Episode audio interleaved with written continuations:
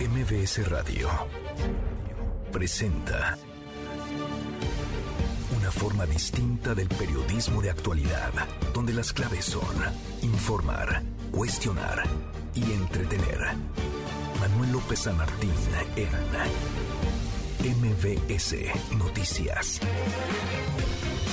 Un minuto después de la hora, muy buenas tardes, bienvenidas, bienvenidos a MBC Noticias 102.5. Mi nombre es Juan Manuel Jiménez, a nombre del titular de este espacio, Manuel López San Martín. La invitación a que nos acompañe de aquí hasta las 3 en punto, tiempo del centro, para que usted esté muy bien informado de lo que es noticia en México y el mundo. Arrancamos con las voces y las historias de hoy.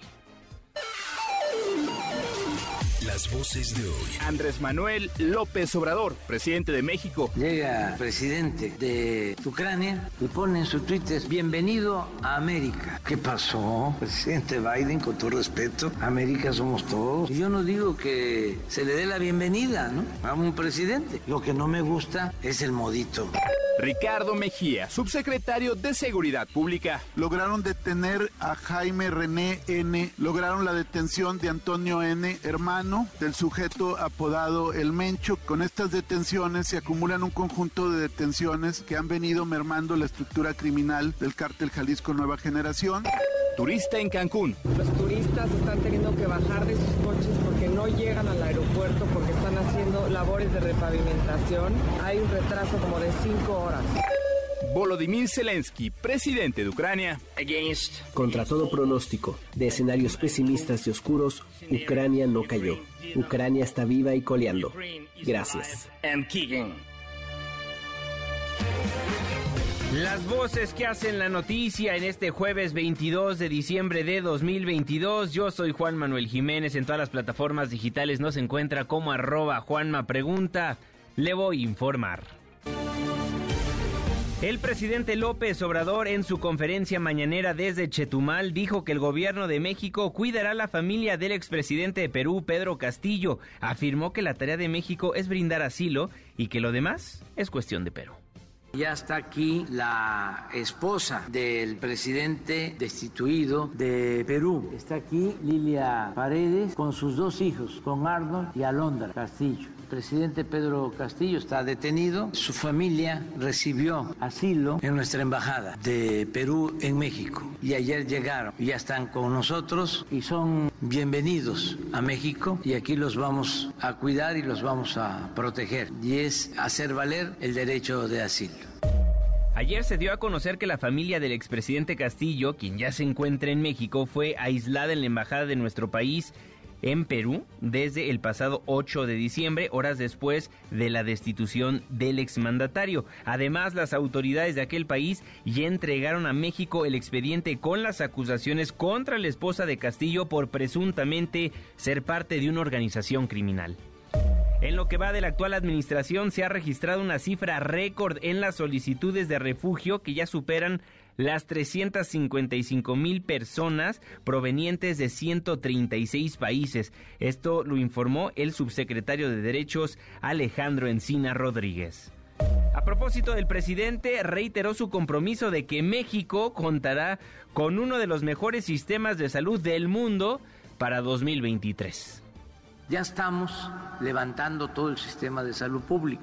Ya comenzamos y tengo el compromiso de que para el año próximo, desde mediados del año próximo, vamos a tener uno de los mejores sistemas de salud pública del mundo. Ya empezamos. Se arreglen los centros de salud, las unidades médicas, los hospitales. No tenemos médicos generales, pero tampoco tenemos, o mucho menos tenemos, especialistas. Entonces, ¿por qué comenzamos con estos estados? ¿Por qué vamos poco a poco? Porque vamos juntando los médicos, se van consiguiendo los médicos. Quiero desde Quintana Roo agradecer al gobierno y al pueblo de Cuba porque de manera solidaria ya nos han enviado alrededor de 500 especialistas para este plan se antoja muy complicado, ¿no? Que México sea uno de los mejores sistemas de salud del mundo para 2023.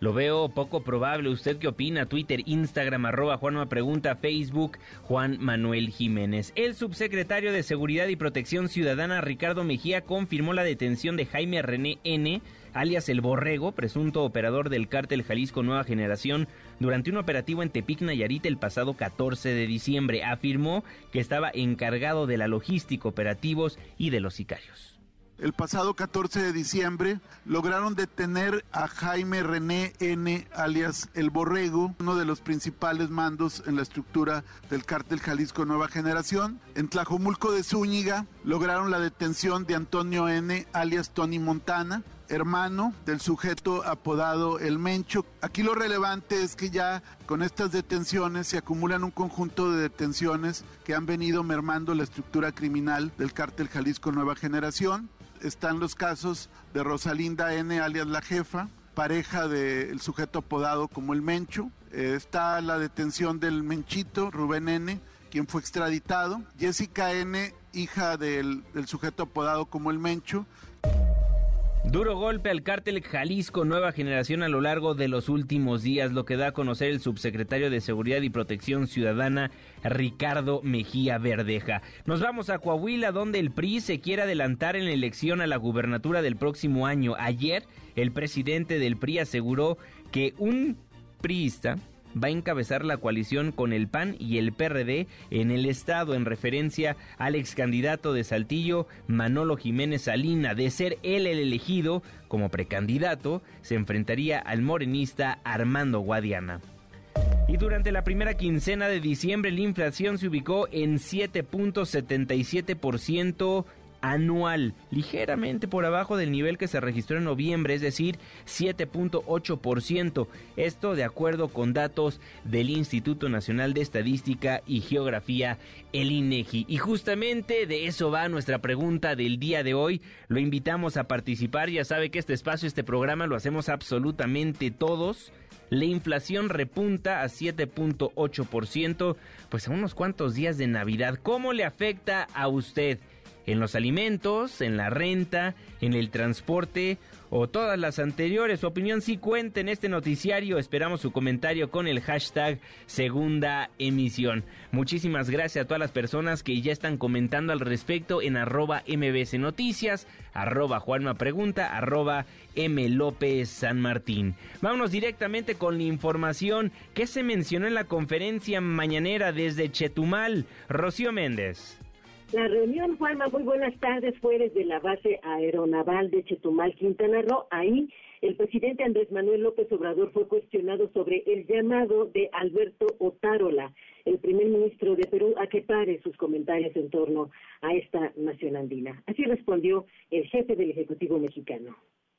El primer ministro le pedía que pusiera fin a lo que llamó la incesante intromisión en los asuntos de su país. Sostenemos lo mismo. Fue un golpe de los mandamás del Perú, que son clasistas, racistas y muy corruptos. Son las élites que están acostumbrados a saquear y que no les importan los pueblos. Utilizan a los gobiernos como instrumentos para facilitar el saqueo. Y cuando un agente del pueblo llega al gobierno, le hacen la vida imposible. Aquí lo estamos padeciendo, pero afortunadamente la mayoría del pueblo de México ya no quiere que siga una oligarquía empobreciendo y humillando a nuestro pueblo. Se acabó eso. Aprovecho para informar que ya está aquí la esposa del presidente destituido de Perú, Lilia Paredes, con sus dos hijos. Los vamos a proteger. Y hacer valer el derecho de asilo. Juan, el presidente López Obrador también reiteró que esto se pondrá en la mesa de las reuniones bilaterales con Estados Unidos y en la trinacional que incluye a Canadá en enero próximo. Escuchemos. Consolidemos el desarrollo económico, comercial en América del Norte y en toda América. No queremos que siga creciendo Asia ni que ese desequilibrio se quiera enfrentar con el uso de la fuerza. Que se inicie un programa de apoyo a los pobres de América Latina y del Caribe, con el propósito de que la gente tenga oportunidades de trabajo y no se vea obligada a emigrar. Y lo tercero es precisamente que ya no haya injerencismo, que no sucedan estas cosas como la del Perú, y esto también pasa por llevar a cabo una renovación de la OEA. De la Organización de Estados Americanos. El reporte al momento, Juan. Muchísimas gracias, Rocío Méndez. Buena tarde. Buenas tardes. El presidente López Obrador reiteró que México va a cuidar de la familia del expresidente de Perú, Pedro Castillo, quien fue aislada en nuestra embajada en aquel país desde el pasado 8 de diciembre, pero que ya se encuentran en la República Mexicana. Pero en Perú, ¿qué pasa con el expresidente Castillo? Héctor Villa, te saluda hasta Perú, ¿cómo estás? Eh, estoy bien y para informarles sobre la situación que está ocurriendo acá con el expresidente Pedro Castillo, eh, el día eh, de ayer y realizó una publicación en sus redes sociales donde solicitó en un comunicado una reunión urgente con la Comisión Interamericana de Derechos Humanos, que ya tiene tres días en el país, y que en esta reunión esté también presente su abogado Wilfredo Arturo Robles Rivera.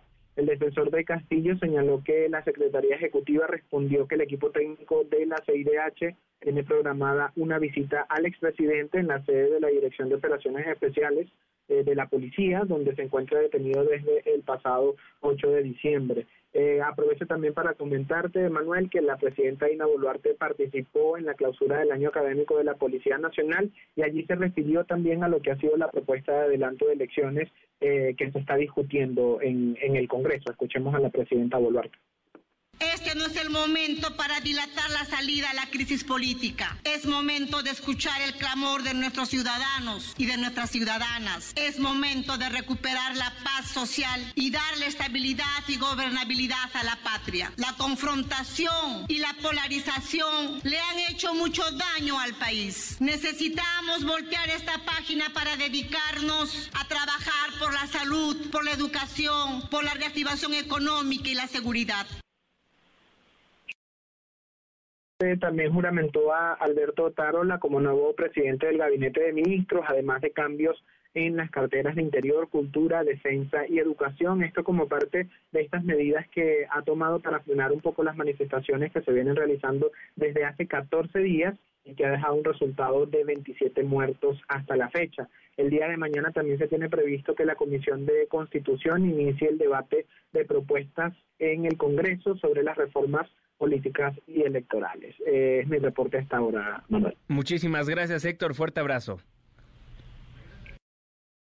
El expresidente peruano Pedro Castillo pidió que una delegación de la Comisión Interamericana de Derechos Humanos que ha llegado a Perú lo visite de manera urgente en la prisión de Lima. En la línea telefónica de MBC Noticias nos enlazamos hasta Perú nuevamente con el doctor Ernesto Bustamante, congresista de la República del Perú.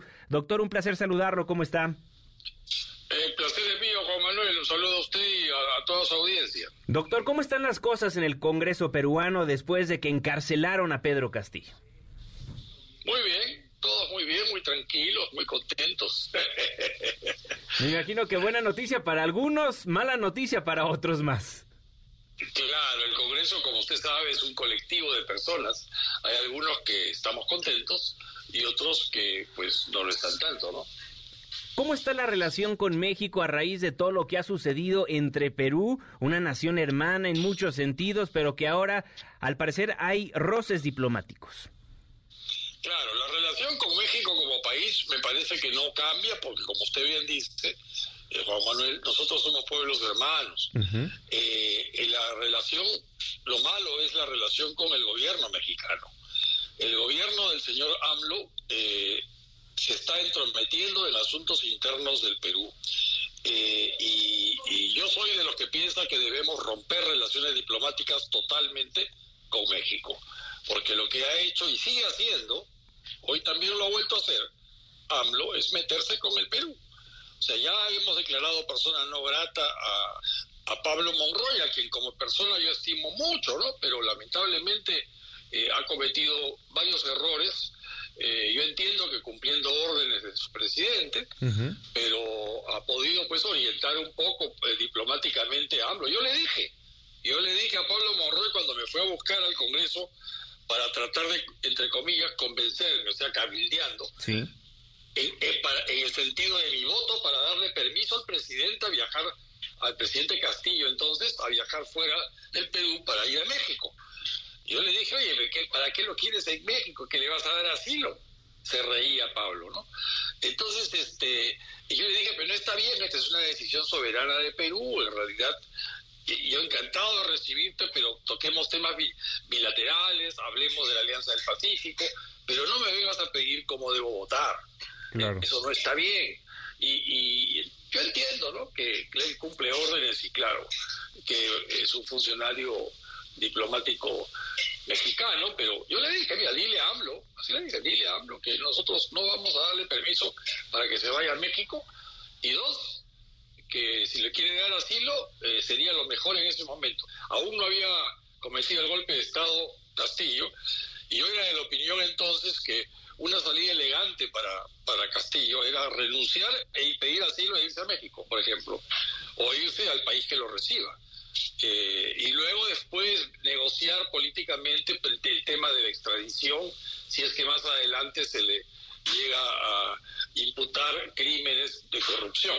Pero las cosas cambiaron abruptamente cuando el 7 de diciembre el señor Castillo cometió un golpe de Estado infraganti, eh, flagrantemente, eh, con la banda presidencial puesta. O sea, él estaba hablando en su calidad de presidente de la República. Y muy lamentable fue el, ver el papel de, los Estados Unidos mexicanos en, eh, en cómo se defendió a un golpista primero atribuyendo al Congreso el, golpe, cuando era obvio que el que había eh, tratado de, romper el orden constitucional era el señor Castillo. Así que yo veo con mucha preocupación la relación con México y como sigue continuando, la, la, como continúa la, la intervención, la injerencia en asuntos internos, yo creo que hay que responder eh, ya no solamente con la expulsión del, del, embajador Pablo Monroy, del embajador, sino con la expulsión del segundo y tercer nivel de diplomáticos de, la embajada mexicana, lo que en esencia sería eh, cerrar la embajada, ¿no? Básicamente. Claro. Eh, porque se, se, quedaría solo el jardinero.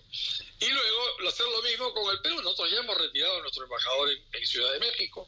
Así que lo, que lo que nos falta es cerrar la embajada, porque la verdad no podemos tener relaciones con un país cuyo presidente se está metiendo de esa manera. No nos vamos a ir a la guerra, ¿no? Claro. No se trata de eso.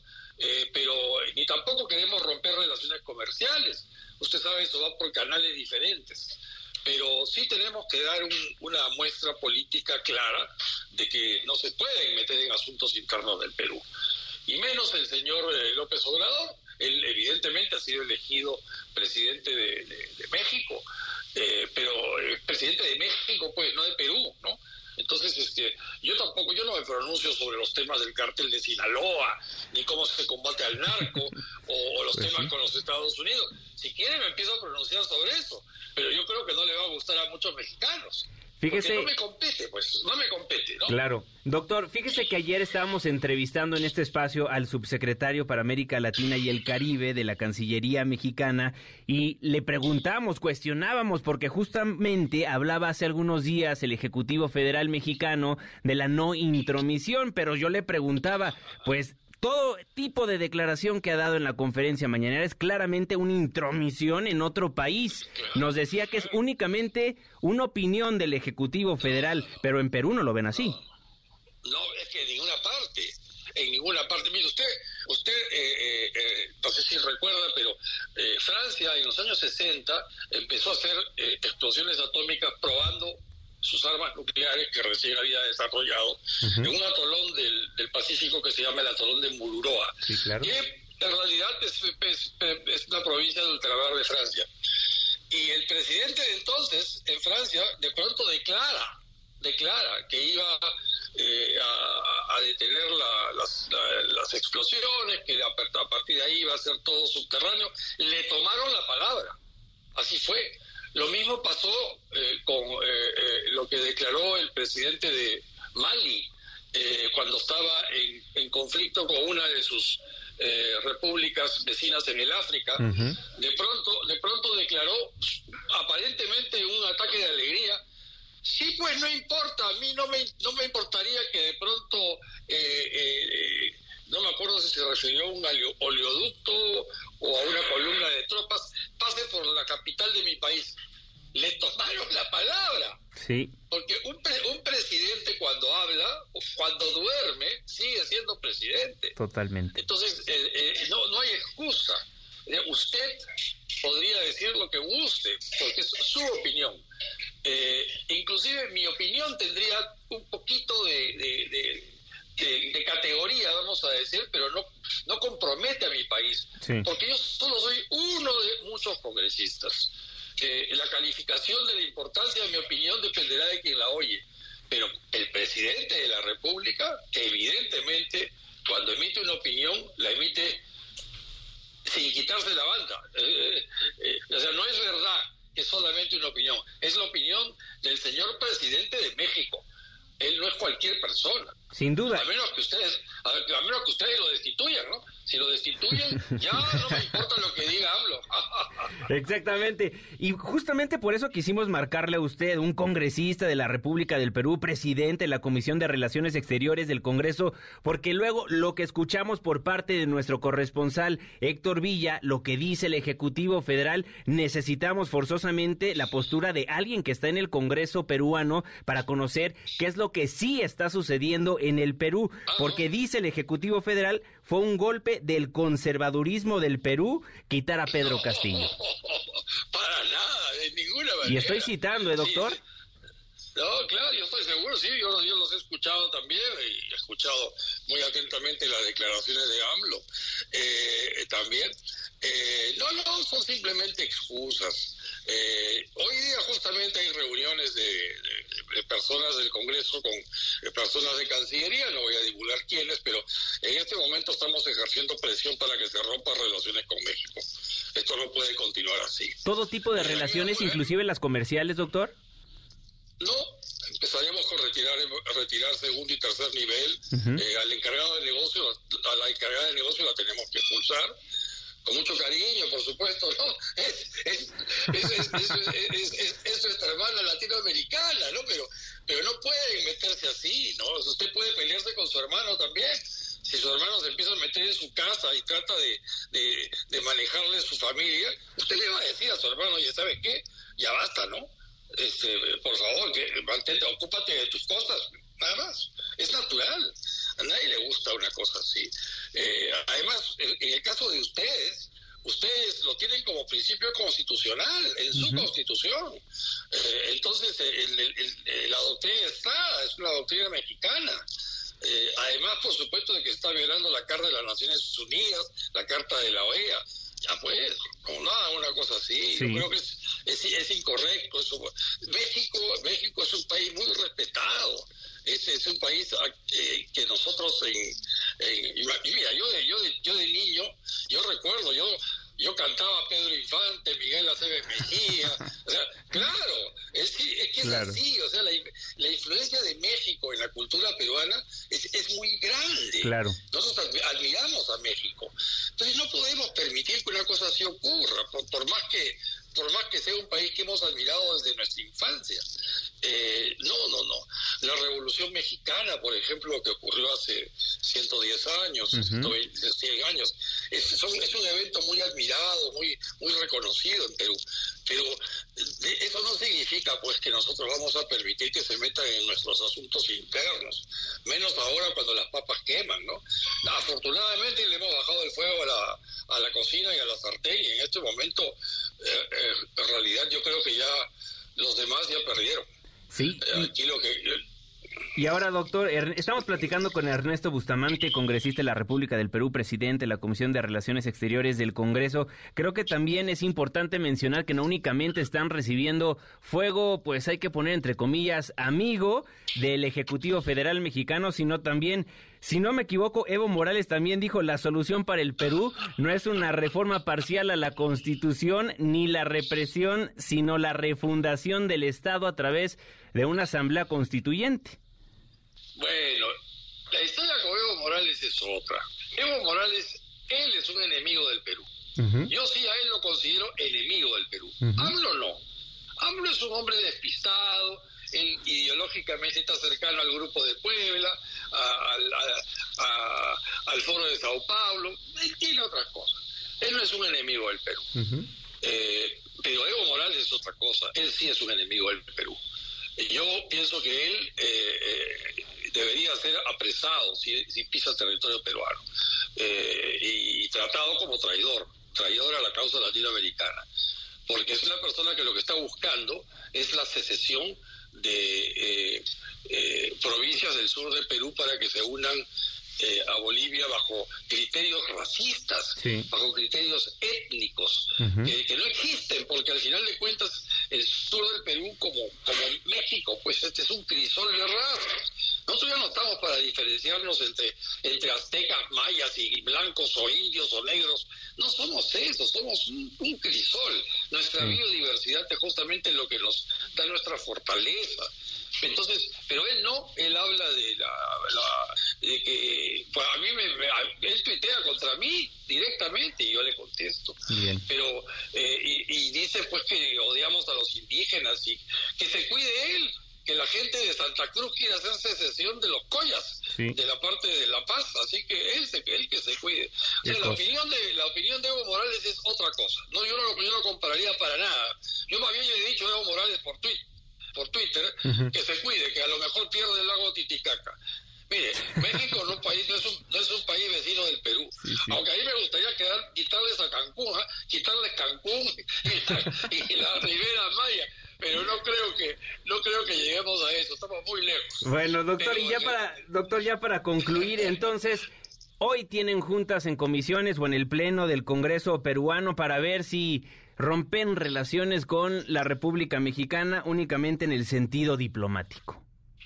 No, no, no, no, no en el Pleno. ¿ah? Lo que le he dicho, lo que le he confiado es que hay reuniones internas, eh, entre, entre, congresistas eh, de la Comisión de Relaciones Exteriores y gente de Cancillería, que depende del Ejecutivo, naturalmente, para eh, evaluar, entre otras cosas, la ruptura de relaciones entre México y Perú. Bien. Porque es, es, lo que nos queda responder, ¿no? Bien. Y, si, no funciona ahí, pues en enero me van a tener ustedes en México opinando sobre México. Ahí. Lo iré a visitar ahí a la radio. Y aquí lo vamos a esperar con los brazos abiertos. Doctor, le mando un fortísimo abrazo. Muchísimas gracias por esta llamada. Las gracias a usted, Juan Manuel. Muchísimas gracias. Es el doctor Ernesto Bustamante, congresista de la República del Perú, presidente de la Comisión de Relaciones Exteriores del Congreso. Dice que no se metan en nuestros asuntos, sino en enero va a estar en MBS Noticias opinando de lo que sucede en la República Mexicana, pese a que ya lo hizo, ¿no? Dijo el presidente López Obrador es un despistado. La pausa y abuelo. MBS Noticias con Juan Manuel Jiménez, en ausencia de Manuel López San Martín. Regresamos. MBS Noticias con Juan Manuel Jiménez, en ausencia de Manuel López San Martín. Continuamos.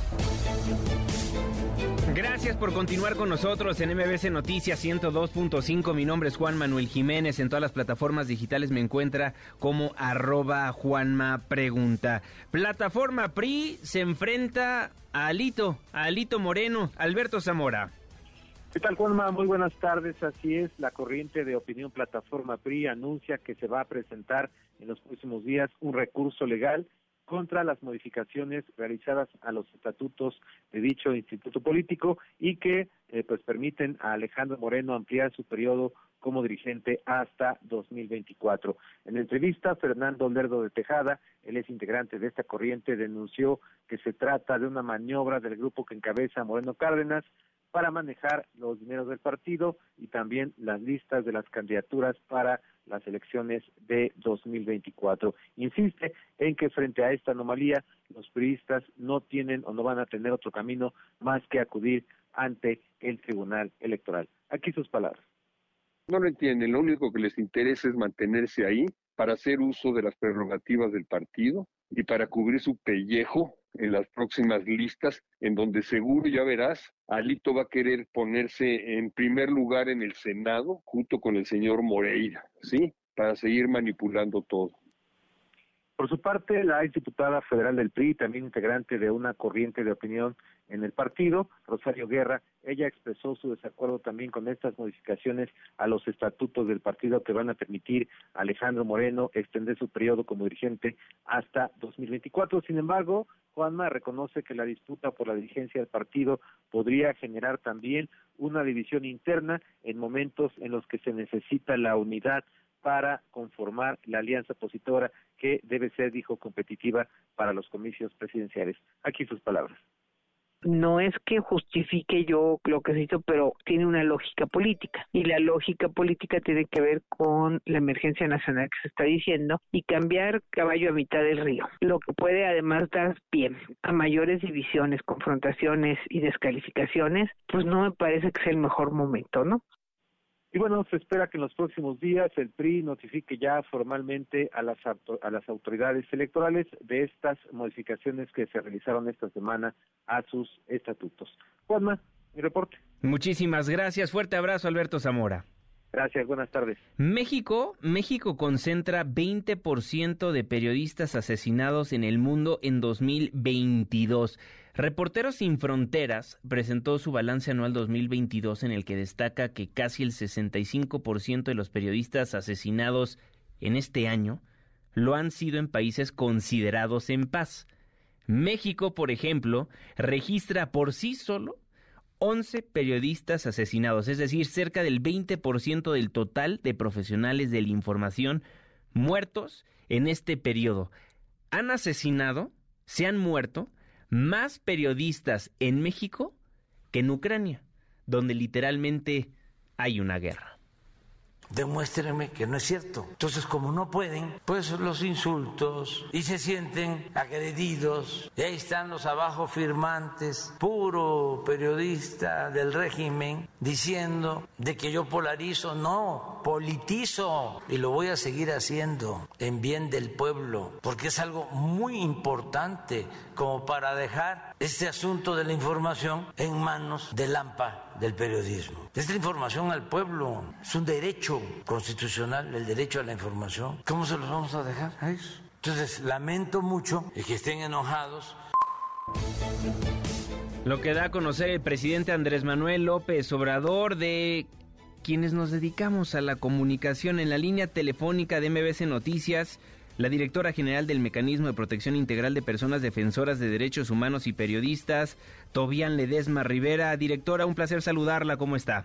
Hola, ¿qué tal? ¿Cómo estás, Juan Manuel? Un gusto y muchas gracias por este espacio y un saludo a todo el auditorio y las personas que nos ven en redes sociales. A ver, directora, ¿cómo funciona el mecanismo para proteger a los periodistas en la Ciudad de México?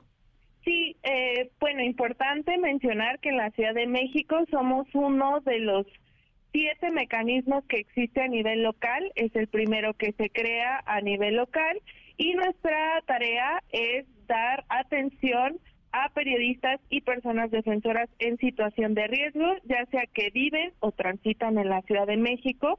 Y también pues tenemos periodistas que vienen de otras entidades federativas a buscar refugio y a realizar diferentes actividades aquí en la ciudad. Director, ¿y si funciona el mecanismo? Claro que sí, somos una entidad eh, que tiene todo un andamiaje institucional para atender a periodistas y personas defensoras. De hecho, nosotros tenemos eh, 79 personas incorporadas, además de todos los eh, aspectos de atención coordinada con la federación. Y tan solo para darte unos datos, nosotros desde que inició esta administración, que yo fui designada, designada por la jefa de gobierno, hemos tenido diferentes talleres y espacios de capacitación y hemos tenido acercamiento con más de seis mil personas defensoras y periodistas desde un aspecto preventivo para formar y tener estos espacios. También nosotros damos atención directa a periodistas por situación de refugio. De hecho, tuvimos una reunión con la relatora especial de Naciones Unidas eh, en materia de desplazamiento forzado, que fue algo que se reconoció en, en esta administración por parte de Alejandro Encinas, subsecretario de Derechos Humanos del Gobierno Federal, y tuvimos una reunión donde presentamos todo el trabajo del mecanismo desde ese sentido. ¿Y cómo buscan a los periodistas o a los defensores de derechos humanos? Porque a mí no me han buscado. Sí, nosotros en este caso tenemos diferentes tipos de coordinación en caso de que aquellos que están incorporados con el mecanismo de protección federal, eh, nosotros atendemos las solicitudes que tiene el mecanismo. En este caso, eh, así fue eh, lo que ha sucedido con otros casos donde no tenemos intervención directa, es decir, una comunicación. Sin embargo, tenemos todos los rondines y comunicación con Secretaría de Seguridad Ciudadana. Tenemos un monitoreo también directo eh, a través de fuentes abiertas. Tenemos un monitoreo que se realiza desde esta también administración, no solo a nivel local, sino a nivel Ciudad de México. Y buscamos eh, tener algún tipo de contacto, ya sea a través de apoyo de comunicación social, de organizaciones como Reporteros sin Fronteras, artículo 19, incluso también ya con alianzas con otros mecanismos locales, como es el Estado de México, Morelos, que cualquier cosa ellos también nos avisan y de igual manera pues nuestra alianza con el mecanismo de protección federal. ¿Qué opina la directora general del mecanismo de protección integral de personas defensoras de derechos humanos y periodistas de lo que ocurrió hace algunos días en las calles de la Ciudad de México cuando personas atentaron contra la vida de un comunicador extremadamente reconocido a nivel federal e internacional? Y también ahí agregaría la pregunta y la reacción del Ejecutivo Federal, porque ¿cómo podemos estar tranquilos los periodistas con un mecanismo que al parecer no le dice al Ejecutivo Federal deja de polarizar, deja de insultar a quienes están comunicando lo que sucede en el país? Nosotros nos sumamos obviamente a las eh, condolencias que de todos los medios, de todas eh, sumándonos incluso con el equipo de CIDO directamente para poder apoyar en esta situación. La jefa de gobierno y el secretario de Seguridad Ciudadana han sido muy claras que de hecho pues la Secretaría es parte del mecanismo de protección de la Ciudad de México eh, a sumar a estos procesos de atención. Desde la Dirección General del mecanismo nuestra atribución es dar seguimiento a los planes de protección, las acciones que todo el gobierno de la Ciudad de México hace para atender a personas defensoras y periodistas de la Ciudad de México. Nosotros, en ese sentido, es que trabajamos en colaboración con diferentes organizaciones, los pronunciamientos y posturas de diferentes instituciones es algo que a nosotros nos toca dar seguimiento, pero desde la dirección del mecanismo de protección, todos los necesidades que se dan, nosotros siempre vamos a acompañar a los periodistas y personas defensoras de todos los espacios de todas las redacciones en caso de lo que necesiten, incluso de manera preventiva, que eso es uno algo que hay que subrayar, ¿no? Los mecanismos nacen en coyunturas específicas, en procesos específicos y ahora estamos rediseñando de la mano con el gobierno, con el mecanismo de protección federal y otras entidades la necesidad de pasar a procesos y esquemas preventivos para poder atender, porque hay que decirlo, eh, de las 32 entidades federativas, solo algunas han echado a andar sus mecanismos de protección local y eso es muy importante fortalecerlo, el trabajo a nivel local con los municipios donde lamentablemente también se dan muchas agresiones en ese contexto. Entonces, en ese sentido es que debemos reforzar desde lo más local, en el caso de la Ciudad de México, seguir trabajando con las alcaldías, en las entidades federativas, con los municipios y eh, dar como todo un proceso de atención integral. Los mecanismos no debemos ser la única ventanilla de atención cuando sucede algo en materia de protección a personas defensoras y periodistas debemos seguir fortaleciendo protocolos y también, por ejemplo, a nivel local, lo que sucede en entidades federativas, que en el caso de Guerrero es donde de donde más recibimos periodistas en situación de refugio y acompañar de manera integral. A nosotros nos toca estar acompañando y estar recibiendo estos espacios. En el caso de la Ciudad de México tenemos un espacio que se llama Mesa de Trabajo Multisectorial, que apenas eh, la tuvimos aquí en nuestras instalaciones, que fue relacionado con los derechos de audiencia. En el caso de la Ciudad de México es el único ah, mecanismo que tiene estos espacios donde se pueden recibir y construir políticas públicas, demandas, pronunciamientos sobre la situación de personas defensoras y periodistas. En este caso, nosotros ponemos a disposición la mesa de trabajo multisectorial para cualquier otra demanda y esta información, esto se hace llegar a nuestra Junta de Gobierno que está presidida por la Secretaría de Gobierno de la Ciudad de México. ¿Cómo es el acercamiento con organizaciones como Reporteros Sin Fronteras o Artículo 19? Porque hemos platicado con todos ellos y también con colegas al aire que nos dicen, pues de poco sirve el mecanismo, de poco sirve que estén ahí para ayudarnos porque seguimos sintiendo ese miedo y realmente no han hecho nada por nosotros. Y es grave lo que dicen los periodistas y le ofrezco una disculpa al auditorio que esté hablando en primera persona porque pues conozco del tema, he estado en el mecanismo y de un día para otro te dicen ya no, ya no cumples lo que nosotros consideramos un riesgo.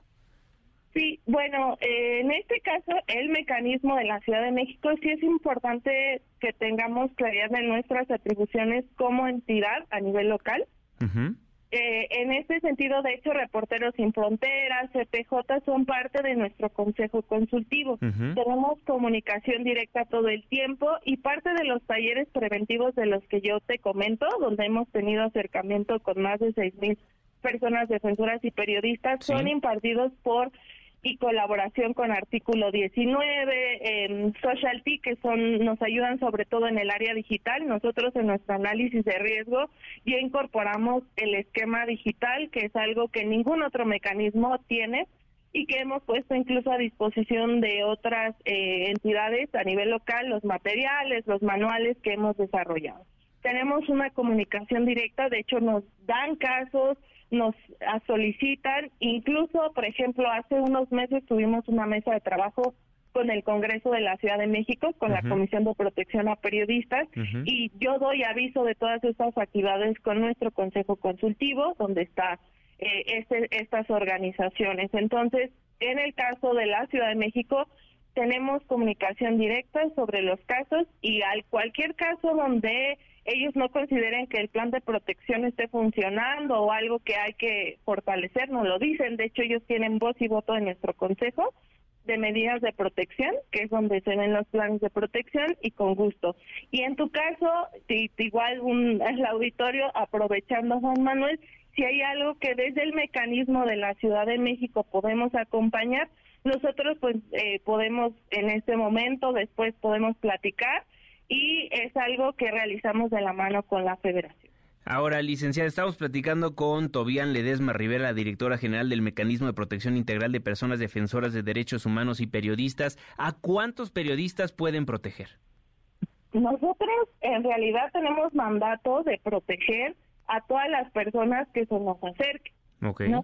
El procedimiento es una entrevista y un análisis de riesgo. Afortunadamente hemos logrado desarrollar un proceso de atención preventiva y esto sí lo quiero subrayar, que muchos periodistas y quienes nos estén escuchando, si van a sacar un reportaje, alguna nota de investigación, eh, que consideren que puede generar alguna situación, se pueden acercar con nosotros. No es necesario que sufran una agresión, para que se acerquen al mecanismo. Y eso nos ha ayudado porque muchos periodistas que no han publicado todavía sus investigaciones se acercan y aplicamos este esquema preventivo y nos permite entonces trabajar de una manera distinta. Bien, pues licenciada, muchísimas gracias por estos minutos. Le mando un fortísimo abrazo. ¿Algún mensaje a los periodistas, comunicadores, reporteros, gente en redacción, jefes de información, productores que nos están escuchando en estos momentos que quiera usted aprovechar la oportunidad para decirles?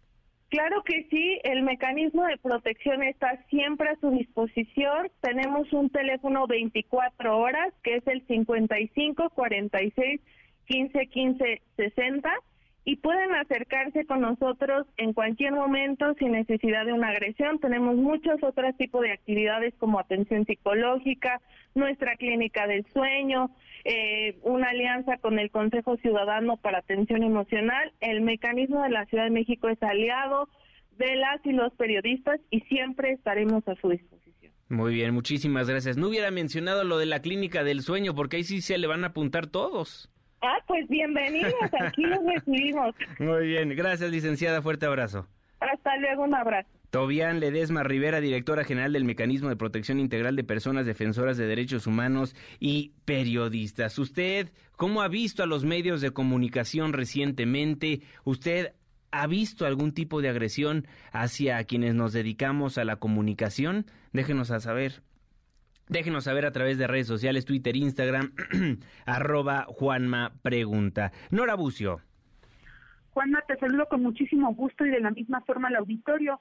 Durante los cuatro años de la actual administración, se registró una cifra récord en las solicitudes de refugio que superan las 355 mil de personas provenientes de 136 países. Así lo dio a conocer el subsecretario Alejandro Encinas Rodríguez al presidir la séptima sesión ordinaria de la Mesa Interinstitucional sobre Refugio y Protección Complementaria el coordinador general de la Comisión Mexicana de Ayuda a Refugiados y secretario técnico de esta mesa, Andrés Ramírez Silva, reiteró la relevancia de que las personas en necesidad de protección internacional que llegan a México tengan, como lo establece la ley, garantizada además el acceso al procedimiento, la inclusión en la sociedad mexicana el representante en México del alto comisionado de Naciones Unidas para los Refugiados, Giovanni Lepri, dijo que México es un país de asilo e inclusión y resaltó que el alto comisionado ha mencionado que esta nación representa un modelo a nivel internacional en la atención a las personas en necesidad de protección internacional. Esta mesa interinstitucional tiene como objetivo trabajar para subsanar las brechas que aún existen en la atención de personas solicitantes, refugiadas y beneficiarias de protección complementaria, principalmente en los rubros de la salud, empleo, educación, documentación e identidad. Para ello se trabaja en mesas temáticas en el orden federal, coordinadas por las Secretarías de Salud, de Educación Pública y del Trabajo y Previsión Social, así como el Registro Nacional de Población e Identidad. Juanma, la información. Muchísimas gracias, Nora. Fuerte abrazo. Igualmente, muy buenas tardes. Muy buenas tardes. En lo que va de la actual administración, se ha registrado una cifra récord en las solicitudes de refugio que ya superan las 355 mil personas provenientes de 136 países. ¿Qué cosa? La pausa, ya vuelvo. MBS Noticias con Juan Manuel Jiménez, en ausencia de Manuel López San Martín. Regresamos. MBS Noticias con Juan Manuel Jiménez, en ausencia de Manuel López San Martín. Continuamos. Los numeritos del día. Eduardo Torreblanca, ¿cómo estás? Muy buena tarde. No, primero Citlali Sain. Citlali, ¿cómo estás? ¿Qué tal, Juanma? Buenas tardes a ti, buenas tardes también a nuestros amigos del auditorio. Te comento cómo están operando en este momento los principales indicadores en Estados Unidos y en México. El Dow Jones Industrial está registrando una pérdida de 2.21%, gana el Nasdaq 1.45%, pierde el S&P BMW de la Bolsa Mexicana de Valores 1.35%, se cotiza en 49.754.32 unidades. En el mercado cambiario, el dólar en ventanilla bancaria se compra en 18 pesos con 94 centavos, se vende 20 pesos con 10, el euro se compra en 20 pesos con 44, se vende en 21 pesos con 3 centavos. Finalmente te comento que la criptomoneda más conocida, el Bitcoin, se ubica en 329.900 pesos por cada criptomoneda. Juan, es mi reporte. Buenas tardes. Muy buenas tardes, Itlali Sainz. Gana un reembolso de hasta 3 mil pesos al abrir tu primera cuenta. HSBC presenta. Si comprarte da placer, tus vacaciones podrás tener. Compra y vuela HSBC. Compra y vuela. Arregla ya el equipaje. Solicita tu tarjeta de crédito HSBC Viva y viaja más. Compra y vuela. Economía y finanzas. Con Eduardo Torreblanca. Ahora sí, don Lalo Torreblanca, ¿cómo está? Gracias. ¿Cómo estás, Juanma? Me da gusto saludarte y poder saludar al público que nos escucha. Muy buenas tardes a todos. Pues repunta ligeramente la inflación, se ubicó en 7.77% en la primera quincena de diciembre. Sí, fíjate que hay elementos eh, como para preocuparnos un poco, al menos tomar en consideración que la economía pudiera estar primero desacelerándose y, eh, y el otro elemento que nos debe preocupar es que es posible que el combate a la inflación sea muy frágil, es decir, que algún evento pudiera incluso distorsionar el proceso de, de baja de inflación para convertirse en un proceso que incremente la inflación. Te, te doy los datos. Hoy se dio a conocer la inflación a la primera quincena de diciembre del 2022 con un total de 7.77% anualizado. En la quincena el avance de los precios promedio fue de 0.39%. La inflación subyacente, que es la inflación que se obtiene descontando de la muestra aquellos elementos más volátiles de la economía como los combustibles y algunos eh, productos perecederos como el jitomate por ejemplo avanzó 8.35% en términos anuales. La no subyacente, la que ya toma en consideración todos los precios, avanzó 6.08%. Lo primero a notar es que la inflación anual, en términos anuales, repuntó, pasa de la segunda quincena de noviembre 7.46% anual, segunda quincena de noviembre, a 7.77% primera quincena de diciembre. Esto puede explicarse por el efecto que arrojó el buen fin en algunos precios que bajaron en esa promoción y que posteriormente volvieron a subir. La subyacente baja de 8.37 a 8.35. En realidad el ajuste hacia la baja es muy poco relevante tendríamos que esperar otras mediciones para comprobar que efectivamente la baja es consistente. Mientras que la inflación no subyacente incrementa de 4.86%, último dato anterior, a 6.08%. Este sí es un aumento relevante. Todos los precios, algunos productos que, que subieron y que provocaron este incremento fue, por ejemplo, lo que tiene que ver con vacaciones, transporte aéreo, eh, transporte aéreo, perdón, eh, autobuses, todo lo que puede ser ya el, inicio del periodo vacacional incrementaron y eso puede explicar el asunto del incremento. Mientras tanto, te doy rápidamente datos. Indicadores a noviembre del impulso de la economía que pierde fuerza eh, es el dato de las ventas de lanzar que presentan una baja a tiendas iguales, el indicador oportuno de la actividad económica que bajó en el mes de noviembre 0.1% respecto al, al mes anterior y un nuevo indicador experimental del INEGI que es el indicador oportuno del consumo privado que presenta una baja de 0.7%, pero bueno, hay que tomar en cuenta que este indicador es experimental, o sea, hay que son elementos que permiten pensar que la economía está desacelerándose en noviembre y posiblemente habrá que esperar los datos en diciembre.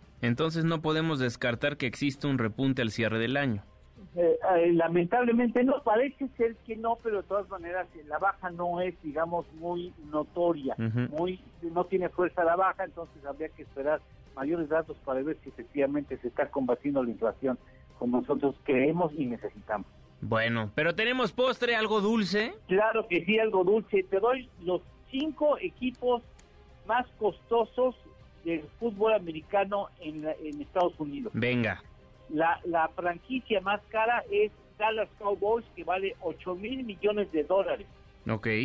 Los Patriotas de Nueva Inglaterra valen 6.4 mil millones de dólares. Mándale.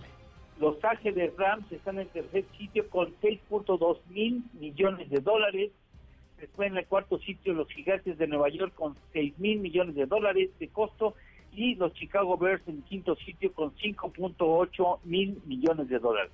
O sea, Dallas Cowboys supera a todos por casi 3 mil millones de dólares, qué bárbaro. Sí, sí, sí, sí, fíjate que es ¿Y tan mal que les va? la franquicia más cara, ¿eh? Sí, qué bárbaro. Buenos números, buen postre, querido Lalo. ¿Le puedo hacer una sugerencia para el día de mañana? Por supuesto que sí, Juanma. Algo utilitario para el auditorio. ¿Cuánto tendríamos que ahorrar para seguir eh, ahorrando lo mismo a pesar de la inflación? O sea, ¿cuánto ¿en cuánto tendríamos que incrementar el ahorro? Exacto. Para que no, para que sigamos aumentándolo en lugar de perderlo por la inflación. Ándele, ¿le parece? Sí, claro que sí, mañana lo hablamos. Venga, buenísimo. Don Lalo Torreblanca, muchísimas gracias. Gracias a ti, Juan, me gusto saludarte y buenas tardes al auditorio. Muy buenas tardes, buen provecho. Gana un reembolso de hasta 3 mil pesos al abrir tu primera cuenta. HSBC presentó. MBS Noticias con Juan Manuel Jiménez, en ausencia de Manuel López San Martín. Regresamos. MBS Noticias con Juan Manuel Jiménez, en ausencia de Manuel López San Martín. Continuamos. Gracias por solicitarnos a los grupos, artistas, canciones que ponemos para musicalizar estas dos horas de información. Gracias a Juan Pablo de Leo, quien nos solicitó 17 años, Jay de la Cueva y Los Ángeles Azules. Caemos en las redes. Hashtag COVID-19 ante el incremento del número de casos del virus SARS-CoV-2 en la capital del país, la jefe de gobierno Claudia Sheinbaum hizo un llamado a la población para que se aplique en el biológico Abdalá Adrián Jiménez. ¿Qué tal? Buenas tardes, Juan Auditorio. Así es, pues hay una alza ya pues en el número de enfermedades respiratorias que están afectando a los habitantes de la Ciudad de México. Este incremento en los casos de COVID ha hecho que la jefa de gobierno Claudia Sheinbaum haga un llamado a la población para que se apliquen el biológico de origen cubano Abdalá, en particular a las personas mayores de edad que requieran de un refuerzo o no tengan ninguna dosis, el cual está ya disponible desde el día de ayer en los 230 centros de salud capitalinos. En conferencia de prensa, la mandataria local señaló que el incremento no solo es de coronavirus, sino de otras enfermedades respiratorias, por lo que pidió también vacunarse contra la influenza, esto pues para los grupos que está indicado.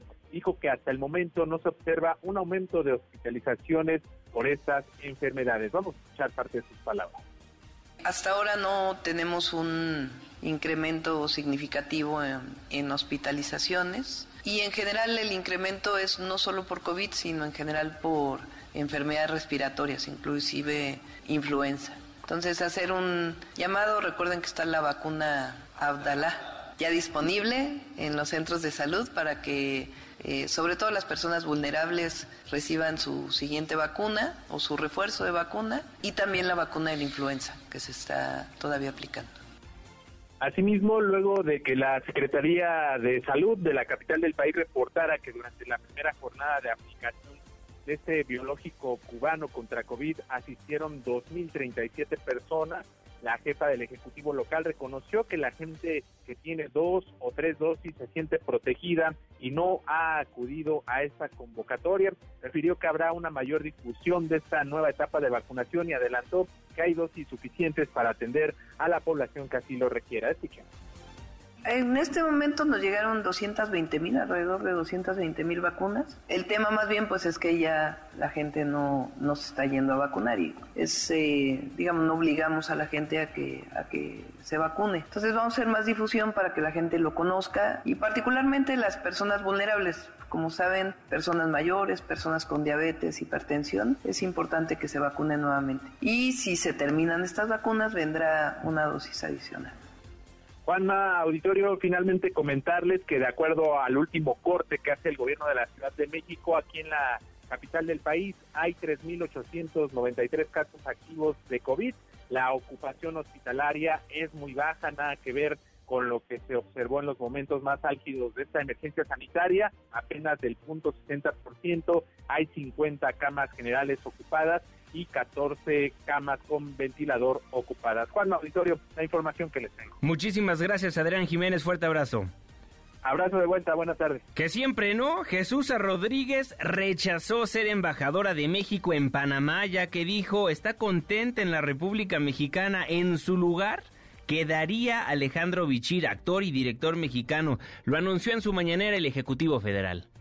Sí, no, no aceptó ella. Es que está muy contenta en México con todo lo que está haciendo de protección al medio ambiente y se va de embajador, si lo aprueba el Senado, Bichir, Alejandro Bichir.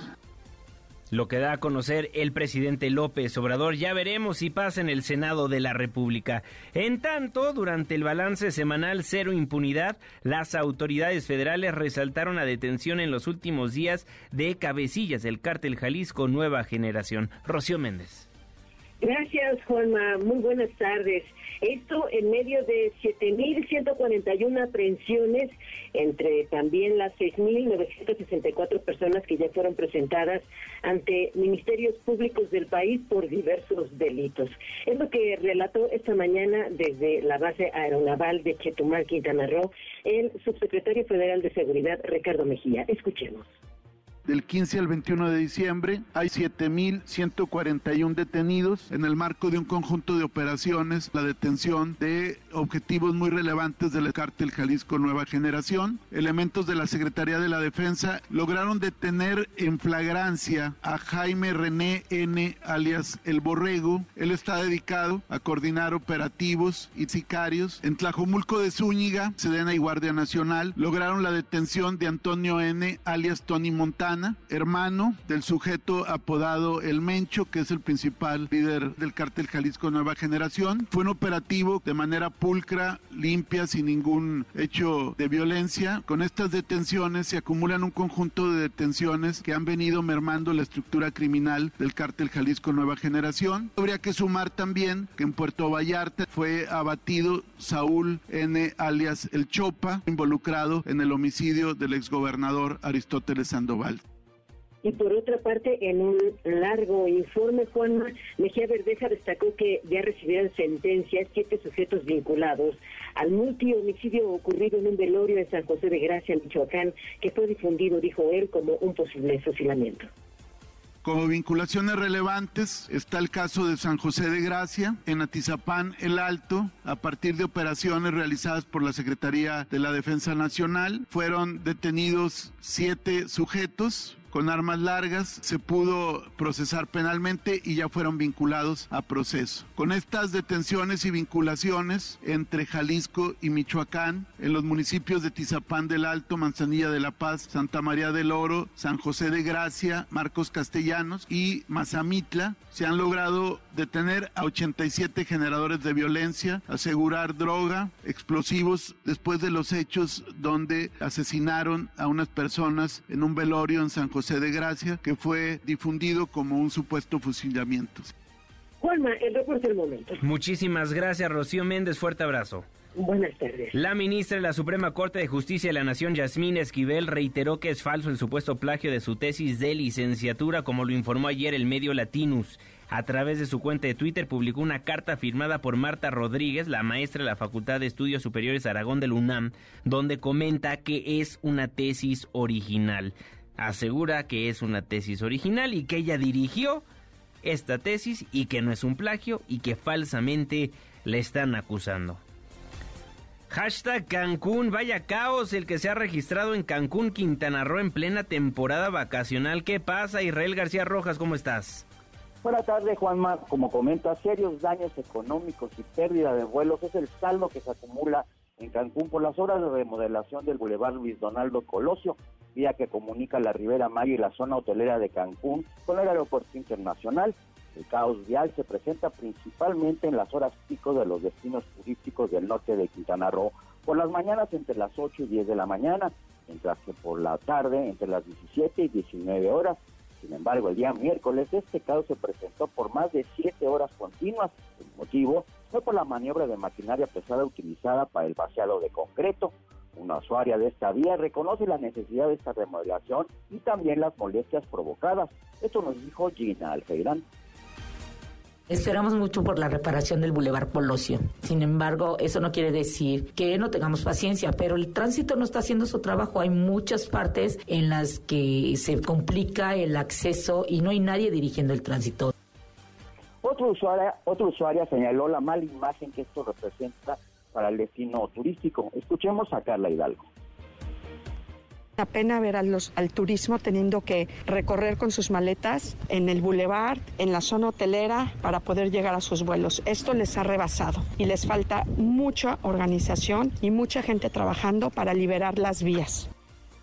Juanma, por último te comento que este jueves autoridades de los tres órdenes de gobierno realizaron un recorrido para implementar medidas para evitar la saturación de vehículos en el entronque al puerto aéreo con más elementos de tránsito, así como una apertura de carriles de salida del mismo. Hasta aquí el reporte desde Quintana Roo. Muchísimas gracias, Israel. Fuerte abrazo. Buenos días. Se registró una explosión e incendio en una toma clandestina en un ducto de Pemex en Hidalgo. Marco Cabañas. ¿Qué tal, Juan Manuel? Muy buenas tardes, muy buenas tardes al auditorio. Durante la noche de ayer se registró una explosión e incendio en una toma clandestina en un ducto de petróleos mexicanos, esto en el municipio de Pasoyucan, en el estado de Hidalgo, que cobró la vida de un trabajador de esa empresa paraestatal. Eh, de acuerdo al gobierno de Hidalgo, el trabajador se encontraba manipulando una retroexcavadora en el lugar del accidente cuando se vino la explosión. Presuntamente se llevaban a cabo trabajos en dicho punto. En tanto, vecinos aledaños eh, al lugar señalaron que se trataba de una toma clandestina y en el momento en que se hacían los trabajos para la reparación se vino la explosión e incendio provocando la muerte de este trabajador. Eh, la Guardia Nacional, Ejército Mexicano, así como la Policía Estatal y de varios municipios, además de bomberos y protección civil de al menos seis municipios aledaños, participaron en los trabajos de contención y control. Eh, mientras tanto, la carretera Pachuca-Tulancingo permaneció cerrada por más de tres horas. Eh, te comento que de acuerdo al gobierno de Hidalgo, eh, este informó que al momento del accidente el gobernador del estado, Julio Menchaca, se encontraba en reunión de gabinete de seguridad, por lo que se tomó control inmediato de esta situación. Eh, comentarte, Juan Manuel, que para tener una idea del grave problema de, eh, de este, del robo de combustible, eh, se han localizado más de 3.000 tomas clandestinas en Hidalgo en 11 meses. Hidalgo ocupa el primer lugar en este delito. Esta es mi información. Muy buenas tardes. Muy buenas tardes, Marco Cabañas. Tome sus precauciones. El Instituto Nacional Electoral suspenderá sus actividades en los distintos módulos de atención del 26 de diciembre al 2 de enero de 2023. Los servicios se van a reanudar hasta el martes 3 de enero. Juan Calarcón, autoridades capitalinas refuerzan el operativo de vigilancia en paraderos de autobuses. Una exclusiva, ¿cómo estás? ¿No? Juan Carlos Sí, efectivamente, Sí. gracias eh, Juanma, muy buenas tardes. Policías bancarios de la Secretaría de Seguridad eh, Ciudadana mantienen el despliegue operativo en diversos centros de transferencia modal, conocidos, Juanma, como los llamados paraderos, y esto con la finalidad de reforzar la seguridad en el marco de los dispositivos Aguinaldo Seguro y Pasajero Seguro. La presencia policial es notable en todos los pasillos de abordaje y descenso de autobuses y vagonetas en los paraderos, eh, principalmente de Constitución de 1917, ubicado en la alcaldía Iztapalapa, Mixcuac, en los límites de Benito Juárez y Álvaro Obregón, y San Lázaro, en la alcaldía Venustiano Carranza. Los oficiales de la Policía Bancaria realizan acciones de inspección y vigilancia a los usuarios como parte del operativo Pasajero Seguro. Omar García Harfush, el titular de la Secretaría de Seguridad, destacó que son varias, varios los dispositivos desplegados para proteger a la ciudadanía y cuidar de su patrimonio durante este mes de diciembre. Escuchemos. Es por ello que a partir de este día y hasta el 8 de enero se realizará un dispositivo de vigilancia, seguridad y control de tránsito vehicular en entradas y salidas, centrales de autobuses, zonas comerciales, lugares de esparcimiento, instituciones bancarias, además de mercados y distintas romerías en las diferentes alcaldías de la ciudad. Tenemos diversos operativos específicos durante este periodo, como es Aguinaldo Seguro, mediante el cual se realizan acciones de vigilancia en los 847 cuadrantes y de manera focalizada en pagadurías, zonas bancarias, cajeros, casas de cambio, zonas comerciales y restaurantes. Además, Juanma, los policías bancarios cuentan con el apoyo de la canina de la perrita Tosca, especialista en detección de nervantes y el binomio realiza acciones de prevención en el paradero de San Lázaro fundamentalmente. Dicha acción se enmarca en el operativo pasajero seguro que está vigente la mayor parte del día. Esto permite prevenir que personas viajen con armas de fuego o punzocortantes, objetos para agredir, droga, bebidas alcohólicas y material pirotécnico. De enero a noviembre de 2022, la Fiscalía inició 3.875 carpetas de investigación por el delito de robo en transporte público colectivo, de acuerdo con el informe más reciente del Sistema Nacional de Seguridad Pública. De este universo, Juanma, 878 robos se cometieron con violencia y 2.997 sin violencia. El despliegue policial en todos los centros de transferencia modal se reforzó en este mes cuando muchos de los usuarios se desplazan a sus hogares con el cobro de su aguinaldo o gratificación de fin de año. Juanma, el reporte que tengo. Muchísimas gracias, Juan Carlos Alarcón. Muy buenas tardes. Luciana Weiner en MBS Noticias. Luciana Weiner, ¿cómo estás? Hola Juanma, qué gusto saludarte a ti del auditorio. ¿Cómo estás tú? Oye, Luciana, fíjate que muy presionado porque como tú sabrás, voy a estar celebrando una boda próximamente. Entonces, una de las cosas que tengo que estar realizando es buscar departamento y los precios están de locos en cualquier colonia de la Ciudad de México. En efecto, Juanma, y de eso platicamos el día de hoy. Bueno, de una parte de esa problemática, ¿no? Porque evidentemente la alza en los precios de las rentas de los alquileres de las compras que tú estás viviendo en carne propia, y todos los capitalinos estamos viviendo en carne propia, es multifactorial, es decir, hay varios factores que están influyendo, Sí. pero uno de esos es cómo ha crecido esta modalidad de renta temporal de Airbnb a partir de este acuerdo que se firma entre el gobierno de la Ciudad de México y Airbnb. Había mucha incertidumbre, no se sabía para dónde iba. De eso platicamos el día de hoy, gentrificación, cómo impacta Airbnb en las rentas diarias de las personas y, y qué está qué está pasando en las ciudades, ¿no? Hay un proceso Sí. normal, evidentemente, donde la gente se mueve hacia ciertas ciudades por trabajo, por estudio, etcétera, etcétera, pero también está la burbuja inmobiliaria y están este tipo de negocios nuevos que están saliendo y que de alguna manera sí afectan a los ciudadanos y ciudadanas. Escuchamos tu cápsula y la comentamos después. Claro.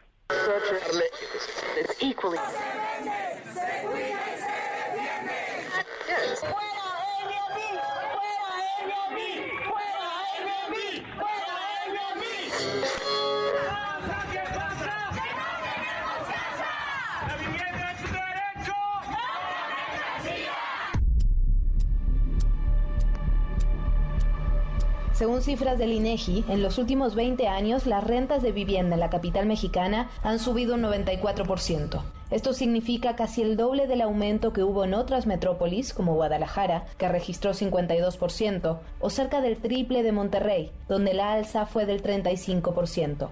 Una de las causas de este aumento se le puede atribuir a la gentrificación. y que lleva varios años sucediendo. Y el término se refiere básicamente al desplazamiento de una población por la llegada de otro tipo de población. Ella es Gina Sebey, historiadora del arte y especialista en temas de urbanismo y ciudad. Generalmente los nuevos habitantes desplazan a los viejos habitantes. Eh, se trata también de zonas que han tenido ciertas mejoras y se vuelven atractivas. La discusión sobre gentrificación y vivienda se intensificó el 25 de octubre, cuando el gobierno de la Ciudad de México anunció que había firmado un convenio con Airbnb y UNESCO para promover la capital como un destino para el turismo creativo que atraiga a más nómades digitales. Sin embargo, los detalles de este acuerdo los conocimos mucho tiempo después.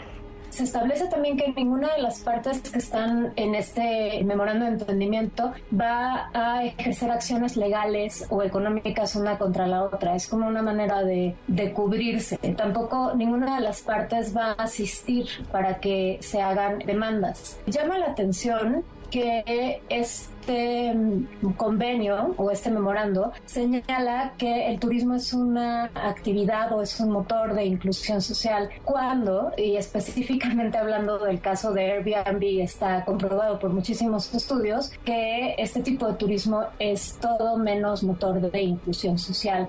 Aunque las autoridades capitalinas aseguraron que esto no tendría por qué generar un aumento en las rentas tradicionales y destacaron la derrama económica que genera, Muchos expertos señalan lo contrario. Según el proyecto del Programa General de Ordenamiento Territorial, del 2000 al 2020, el incremento de espacios ofertados en Airbnb pasó de 22.122 a 71.780, es decir, un crecimiento del 224%. Conviene destacar que no hay una ley que proteja a los inquilinos. Entonces, es muy probable que viviendas que estaban en sistema de renta tradicional ahora pasen a este tipo de alquileres de cortas estancias. También creo que va a afectar a todos aquellos que intenten o que tengan pensado comprar una casa, porque estamos hablando también de acaparación inmobiliaria.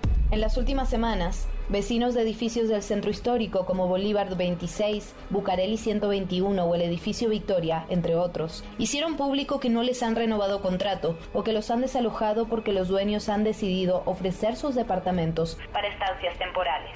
Además del alza en los precios, esto impacta en la percepción de seguridad de los habitantes, ya que constantemente entran y salen personas desconocidas del espacio que debería ser el más seguro, su propia casa. Yo soy Luciana Weiner y esto es Código MBS. Código Preocupante, ¿no, Luciana? Sin lugar a dudas, Juanma, y al final las cifras hablan por sí solas. En estos últimos dos años de pandemia, por ejemplo, en la Ciudad de México las rentas aumentaron aproximadamente un, un 8%, a excepción de los lugares turísticos que están creciendo en Airbnb, que son, por ejemplo, la Roma, la Condesa, Polanco, ahí se aumentó un 40% las rentas. Esta diferencia nos está diciendo algo. Sin duda. Y lo hemos visto quienes estamos buscando casa, quienes estamos buscando de repente salir de nuestro hogar un fin de semana, pasarlo en la Ciudad de México. Están impagables los fines de semana también. Sin lugar a dudas, Juanma, y creo que no se trata de satanizar cierto tipo de, eh, de, de, digamos, de negocios como Airbnb, Sí, no, solo no. Lo que se está pidiendo es una regulación, ¿no? No se pueden tener todos los departamentos en esta modalidad de rentas a corto plazo, porque si no, la gente que quiere rentar para vivir no puede hacerlo. totalmente. Luciana Weiner, redes sociales, ¿dónde te vemos? Arroba Luciana Weiner, guion bajo Juanma. Muchísimas gracias, Luciana. Buena tarde. Gracias a ti, un abrazo. Los deportes, Nico Romay. Deportes. Con Nicolás Romay. En MBS Noticias. Nicolás Romay, ¿cómo estás? Hola Juanma, ¿cómo estás? Me da mucho gusto saludarte. Muy buenas tardes para ti y para toda la gente que está con nosotros. Información de Francisco Guillermo Ochoa, el arquero mexicano ya está en Italia, aterrizó en Nápoles en donde va a realizar las pruebas médicas para incorporarse al Salentana, su nuevo equipo, el equipo de la Serie A italiana, con el cual va a tener un contrato hasta que termine la temporada. Seis meses es lo que le ofrecen al portero mexicano, que así regresa a Europa y jugará por primera vez en la liga italiana. Así que suerte para Memo Ochoa y estaremos actualizando detalle a detalle lo que va pasando con Memo en esta nueva aventura en el fútbol europeo. Por otro lado, eh, Juanma, también platicarte de Cristiano Ronaldo, pues parece que están avanzando de buena manera las conversaciones con el Al Nazar, equipo de Arabia Saudita. Le ofrecen un contrato multimillonario. De verdad que es increíble la cantidad de dinero que le están ofreciendo a Cristiano Ronaldo. Se habla de 200 millones de euros a la temporada para que el futbolista que en estos momentos es agente libre se incorpore a su equipo. Veremos si termina decidiendo eh, Cristiano Ronaldo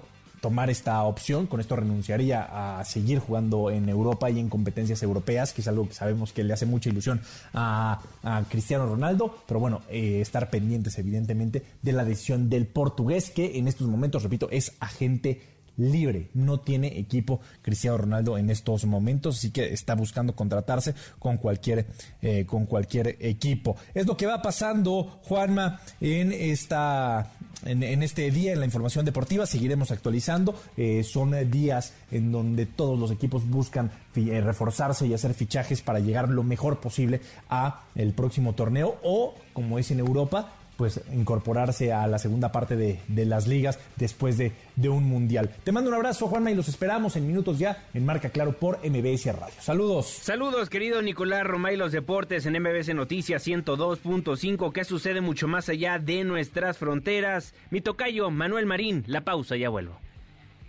Internacional.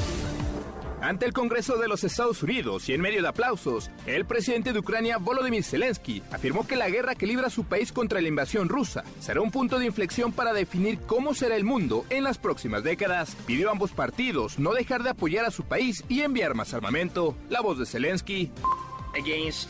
Contra todo pronóstico de escenarios pesimistas y oscuros, Ucrania no cayó. Ucrania está viva y coleando.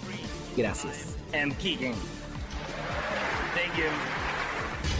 A propósito de los Estados Unidos, acusó a Corea del Norte de vender armas a la compañía militar privada rusa Grupo Wagner.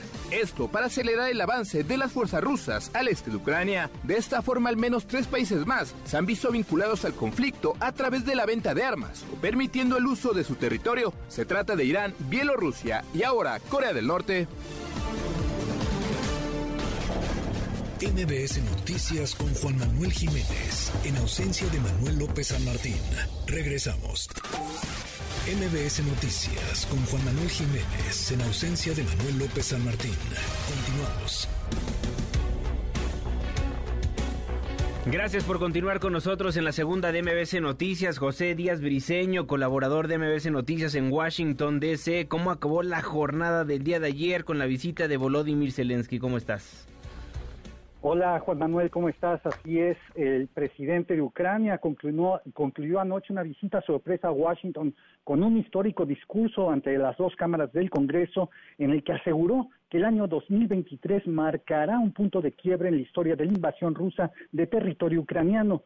Eh, Zelensky en el Capitolio estuvo flanqueado por la saliente presidenta de la Cámara Baja, Nancy Pelosi, y la vicepresidenta Kamala Harris. y pronunció un discurso en inglés cuidadosamente planeado en el que citó pasajes de la historia estadounidense. Ahí en el Capitolio Zelensky recibió aplausos de pie de miembros de ambos partidos y desplegó una bandera traída desde el frente de batalla de sus tropas en el este de Ucrania. Zelensky también agradeció al Congreso por los más de 50 mil millones de dólares en ayuda militar que han sido aprobados durante 2022, pero también las palabras del presidente ucraniano buscaron romper el escepticismo de algunos republicanos para proveer más ayuda. Escuchemos lo que dijo Zelensky ayer en el Capitolio. El dinero que ustedes nos han proporcionado no es caridad, es una inversión en la seguridad global y en la democracia que manejamos de la manera más responsable.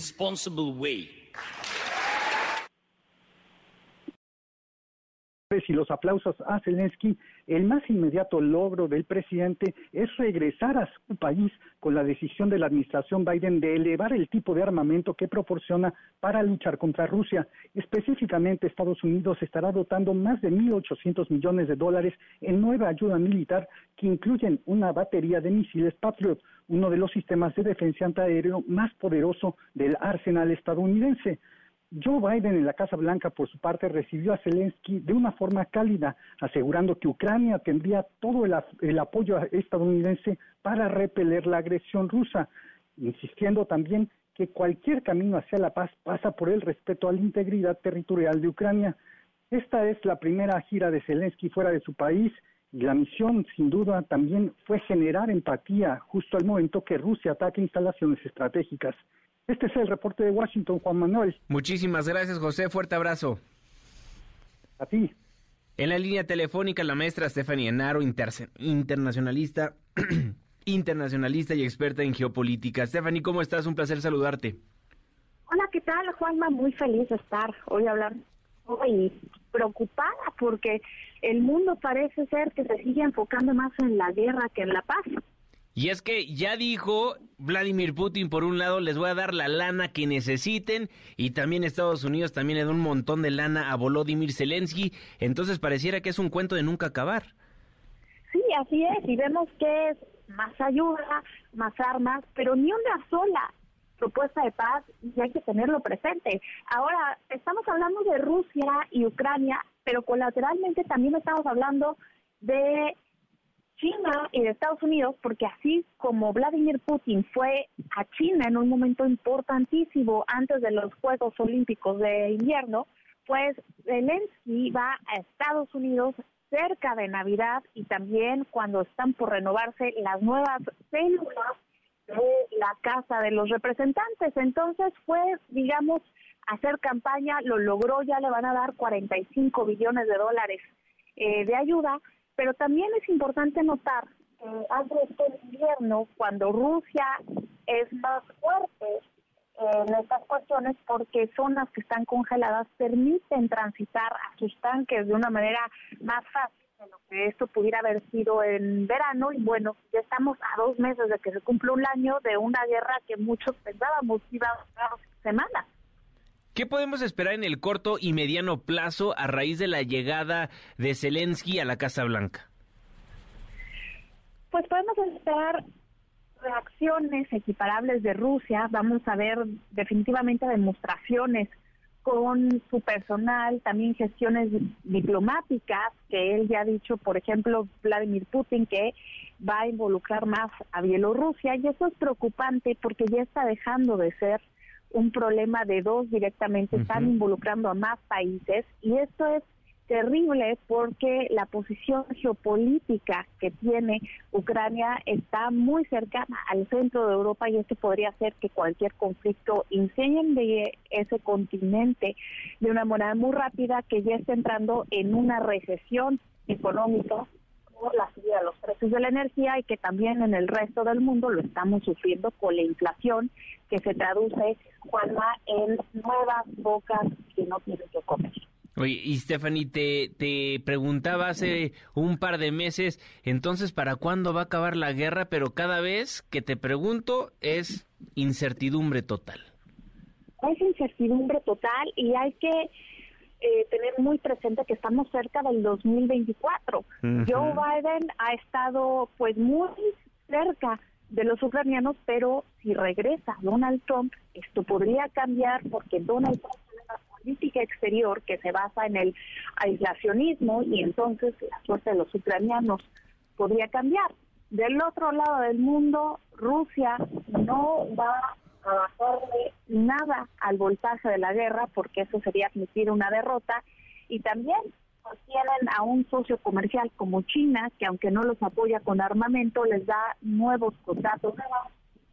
Obviamente estamos viendo que atrás de Rusia y Ucrania están Estados Unidos, China, otras potencias que están formando este nuevo sistema internacional.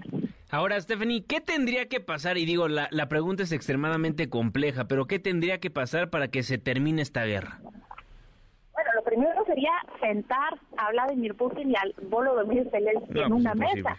Eso sería lo primordial y las condiciones de Rusia hasta el último informe siguen inamovibles. Ellos quieren que se, ah, se retire el equipo militar de otras potencias eh, del territorio ucraniano. También quieren que se asegure que Ucrania nunca va a formar parte de la OTAN y también que dejen de mandar a expertos en armamento bioquímico para desarrollarlo cerca de sus fronteras, mientras que Ucrania quiere algo más difícil de lograr porque quieren que les regrese Crimea y quieren que les regrese pues las cuatro eh, provincias que decidieron anexarse a Rusia recientemente y esto nos lleva, Juanma, a entender que estamos encontrando un nuevo capítulo de la historia en donde la integridad territorial ya no está asegurada. Bueno, platicaremos al respecto a lo largo de los siguientes días y meses de lo que se ve. Stephanie Enaro, muchísimas gracias.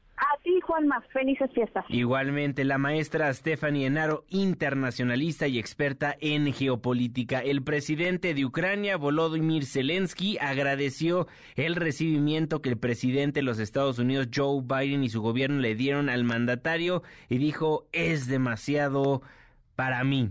Biden anunció el apoyo de seguridad adicional para Ucrania por 1.800 millones de dólares y el envío del sistema de misiles Patriot como parte de ese paquete. Pero dice Stephanie Enaro, todo podría cambiar si es que llega Donald Trump una vez más a la Casa Blanca. Rocío Méndez.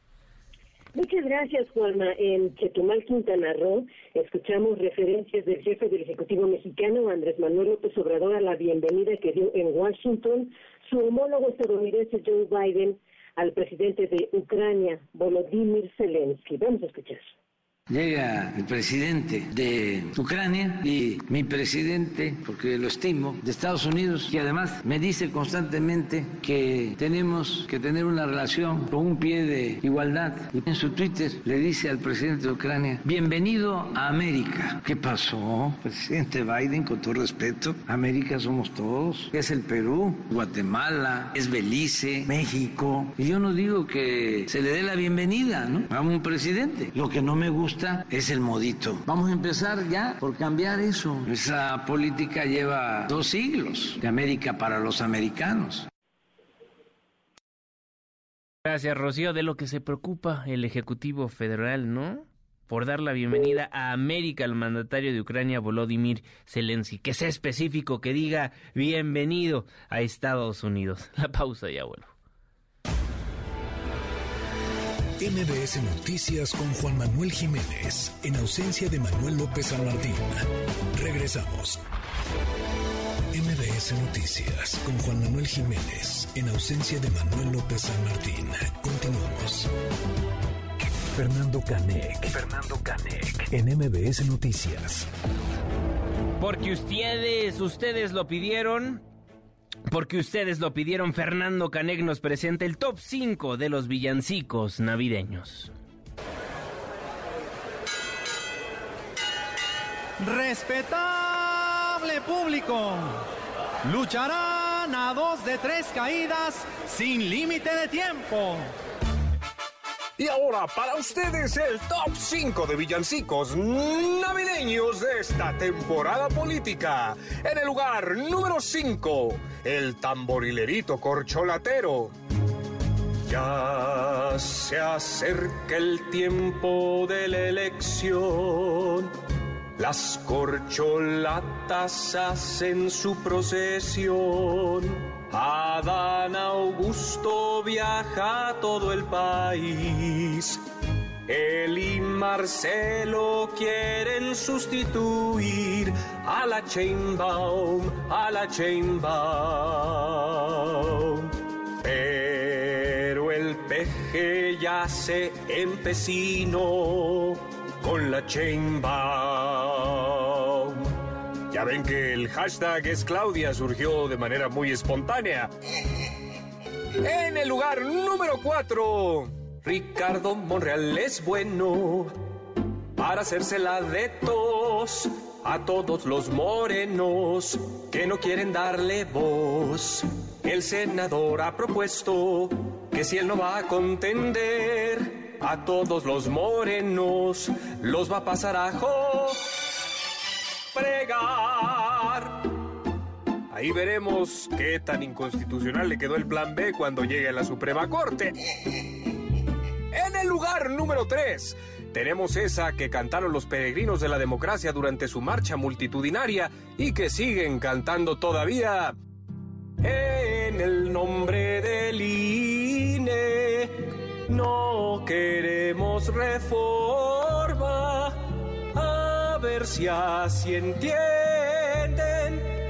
que al INE no se le toca.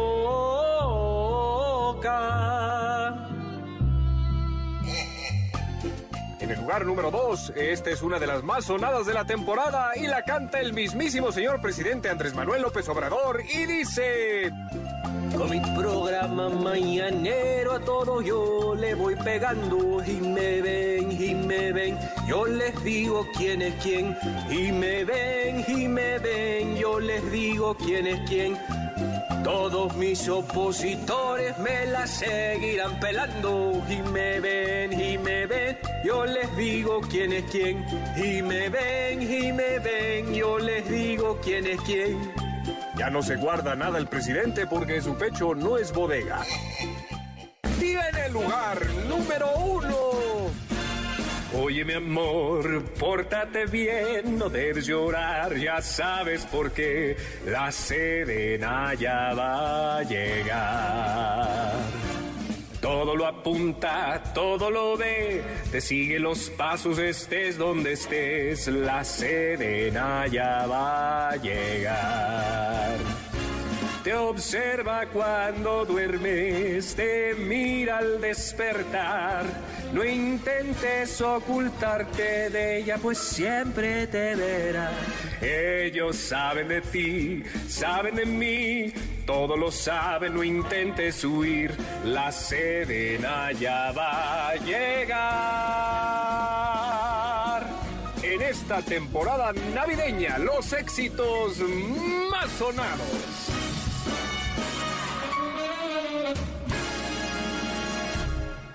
Felicidades Fernando Canek, felices fiestas a todos ustedes, gracias de verdad por sintonizarnos en el 102.5, que es información de último momento en tiempo real. En tiempo real. El Universal. FES Aragón investigará tesis de la ministra Yasmín Esquivel por presunto plagio. El Heraldo de México. Secretaría de Salud realiza más de 122 mil visitas domiciliarias en la Ciudad de México. Participaron entre 8 y 9 personas en el homicidio de los hermanos Tirado. MBS Noticias. Alistan impugnación ante autoridades electorales por modificación estatutos del PRI.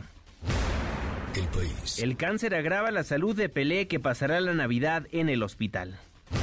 The New York Times. Volodymyr Zelensky regresa a Ucrania a una situación desesperada después de recibir una bienvenida de héroe en Washington. Gracias por habernos sintonizado a lo largo de estas dos horas de información. Nos escuchamos a las 9 de la noche en MBC Noticias Metrópoli. Yo soy Juan Manuel Jiménez, a nombre de este gran equipo de trabajo. Cuídese mucho y no baje la guardia. MBS Radio presentó Manuel López San Martín en MBS Noticias.